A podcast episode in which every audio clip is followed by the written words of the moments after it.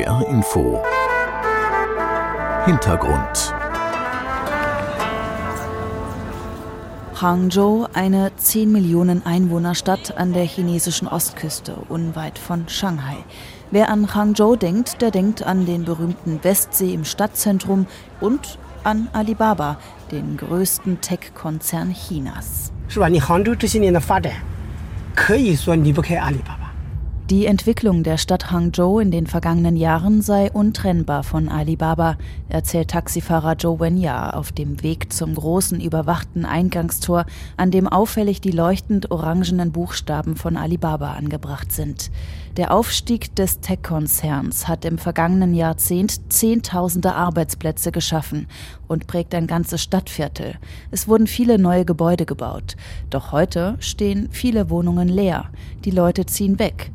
Die Pandemie, die schwächelnde Wirtschaft, aber auch die staatliche Regulierungswelle gegen die private Tech-Industrie haben dazu geführt, dass Chinas Tech-Giganten wie Tencent, Baidu und Alibaba seit Ende 2021 Zehntausende Stellen gekürzt haben.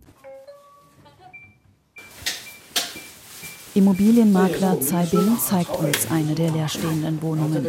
Bevor wir sie betreten, sehen wir blaue Schuhüberzieher an. Wohnzimmer, Küche, Bad, zwei Schlafzimmer, ein kleiner Wintergarten und aus dem 14. Stock ein weiter Blick über das Viertel. 210 leerstehende Wohnungen bietet Zaibin aktuell zum Weiterverkauf an.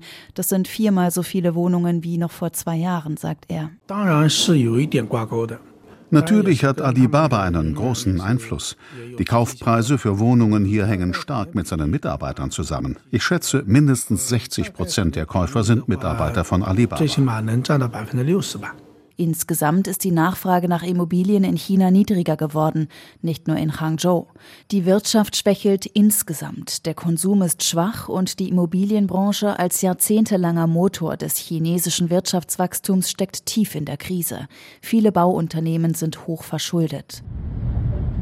Wenn man mit dem Zug durch China fährt und aus dem Fenster schaut, dann sieht man neben Ackern, Reisfeldern und Wiesen oft wie aus dem Nichts auftauchende Ansammlungen von Hochhäusern, ganze Geisterstädte an sich vorbeiziehen. Der ehemalige Leiter des Nationalen Statistikbüros sagte im September, es stünden so viele Wohnungen leer, selbst die 1,4 Milliarden Einwohner Chinas würden nicht ausreichen, um alle leerstehenden Wohnungen im Land zu füllen.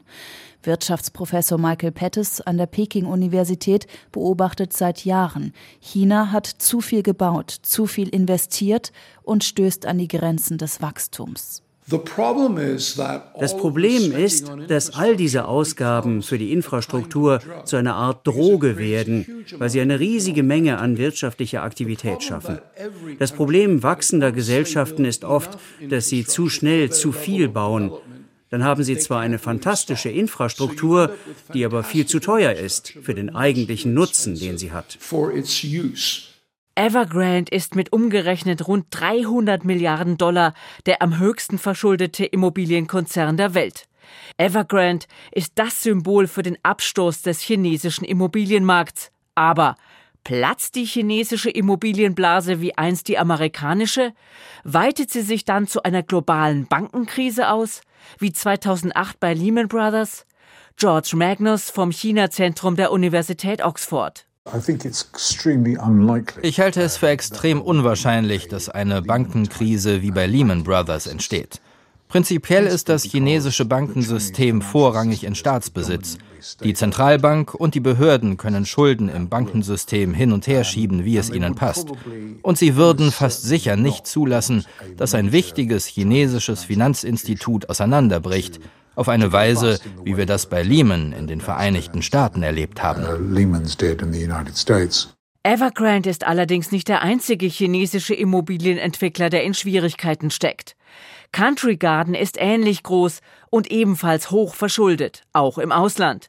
Nach Angaben von Fachmedien unter anderem bei der Deutschen Bank, bei BlackRock, UBS und der Allianz.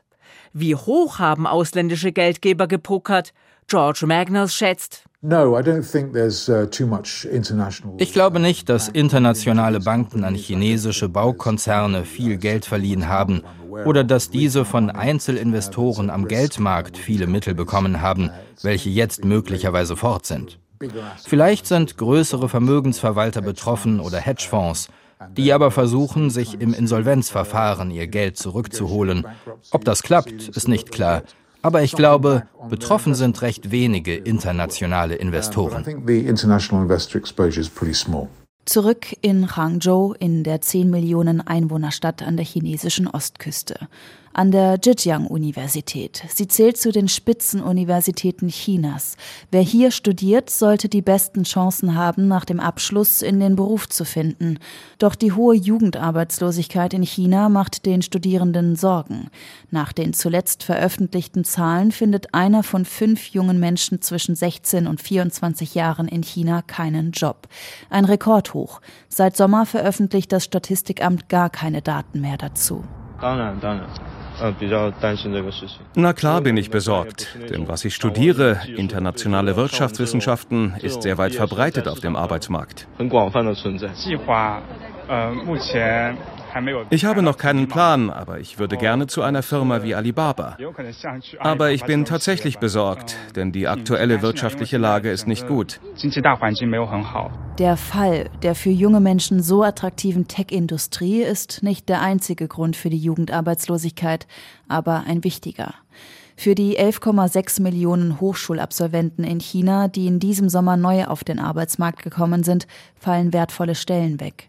Viele Studentinnen und Studenten, die nach ihrem Bachelorabschluss keinen Job finden, machen nach Recherchen der ARD entweder einen Master, gehen zurück zu ihren Eltern, bewerben sich für den Staatsdienst oder sie suchen sich einen Niedriglohnjob, beispielsweise als Lieferdienstfahrer. Also die Leute sind verwirrt. Die jungen Menschen verstehen gar nicht, warum das Wohlstandsversprechen nicht mehr gilt sagt der chinesische Soziologe Xiang Biao. Er forscht am Max-Planck-Institut in Halle an der Saale in Sachsen-Anhalt zu gesellschaftlichen Veränderungen in China. Für sie ist es klar, dass wenn man hart arbeitet, fleißig studiert und all die Fähigkeiten hat, die es braucht, dass man dann auch gefragt ist oder etwa nicht. Sie fragen, warum funktioniert das auf einmal nicht? Seit Beginn des Jahres versucht die chinesische Regierung mit verschiedenen Maßnahmen die Wirtschaft anzukurbeln. Zum Beispiel, indem sie mit Instrumenten der Zentralbank versucht, die eigene Währung zu stärken oder im Immobiliensektor finanzielle Anreize für Käufer schafft. Auch der zuvor regulierten privaten Tech-Industrie hat die Staats- und Parteiführung seit Sommer dieses Jahres wieder Unterstützung zugesichert. Gleichzeitig arbeitet die chinesische Staats- und Parteiführung daran, nach dem Ende der Corona-Pandemie wieder Kontakte zum Ausland zu pflegen und mit Exporten die Wirtschaft anzukurbeln. In den seit Jahren angespannten Beziehungen zur anderen Supermacht USA ist wieder Tauwetter angesagt. Und China hätte auch Europa gerne als Partner, nicht als Konkurrent Konkurrenten, sagte Staats- und Parteichef Xi Jinping beim EU-China-Gipfel in Peking. Im chinesischen Staatsfernsehen wie so oft unterlegt mit Musik. China und die EU sollten Partner sein und gut zusammenarbeiten. Sie sollten gegenseitiges Vertrauen stärken, strategisch übereinkommen, sich nicht beeinflussen lassen und einen Dialog zum Nutzen der Menschen führen. Wir sollten globale Herausforderungen anpacken und für Stabilität und Wohlstand in der Welt zusammenarbeiten. Die Charmoffensive nennen Beobachter solche Töne. Und sie sind überrascht, weil sie aus Peking lange andere Töne hörten. Sehr selbstbewusste, um nicht zu sagen aggressive. Aber seit 2020 passiert Unerhörtes. Internationale Lieferketten rissen in der Corona-Pandemie ab, weil in China durch strenge Lockdowns plötzlich nichts mehr voranging, weil Fabriken stillstanden. Dann brach die Nachfrage auf dem riesigen chinesischen Markt ein, gerade für Waren aus dem Ausland. Die Lage ist auch nach Ende der strikten Corona-Lockdowns nicht entscheidend besser geworden. Deshalb begann EU-Ratspräsident Charles Michel sein Statement nach dem Gipfeltreffen in Peking so.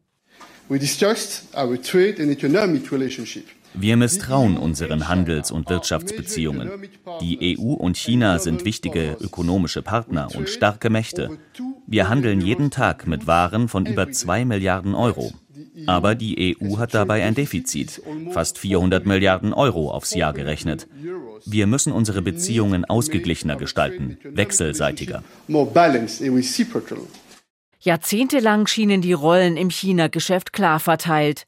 Die Amerikaner und Europäer lieferten technische Produkte an die Volksrepublik und insbesondere lieferte Deutschland, das Land stolzer Ingenieure.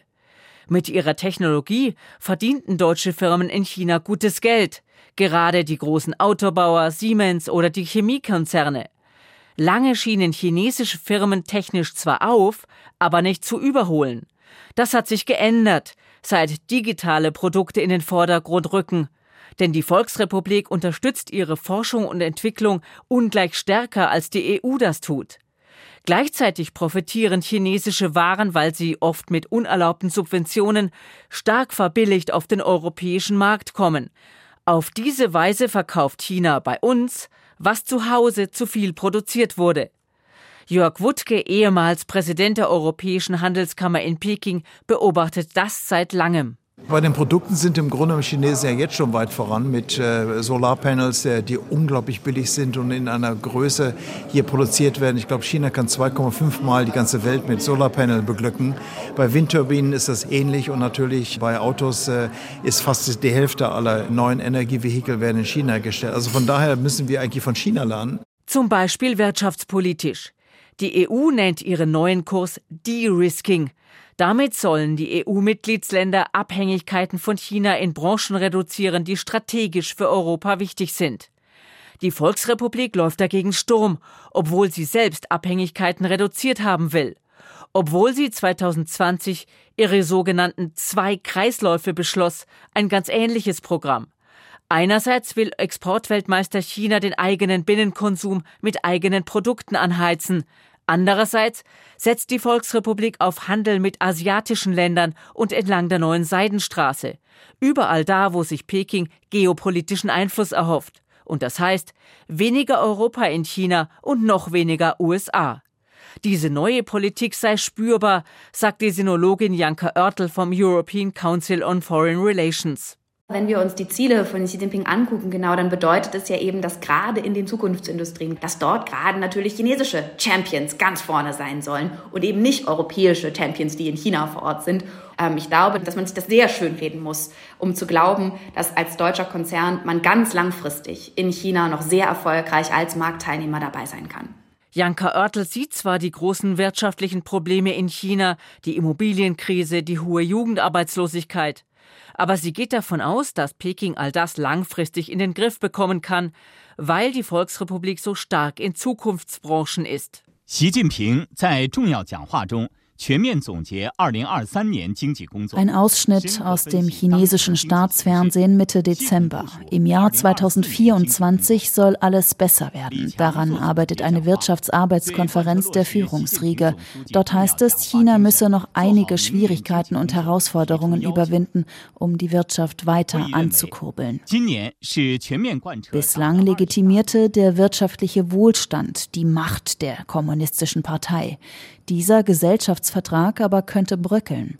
Die strikten Corona-Maßnahmen während der Pandemie seien vor allem für viele junge Menschen, die mit dem rasanten Wirtschaftswachstum aufgewachsen sind, ein existenzieller Schock gewesen, meint Sozialwissenschaftler Xiang Biao. Er sieht bereits, wie sich die Gesellschaft aufgrund der wirtschaftlichen Lage verändert. Erstens gibt es immer mehr Müdigkeit und Erschöpfung. Die vorherige Euphorie darüber, dass Dinge immer vorwärts gehen und dass man die Erschöpfung auch mal ertragen muss für eine bessere Zukunft, schwindet. Das klingt tiefsinnig, aber so entwickelt sich die Gesellschaft.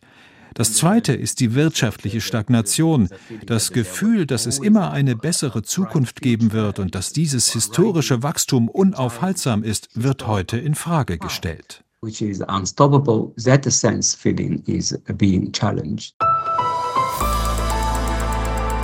Ein Podcast von NDR Info.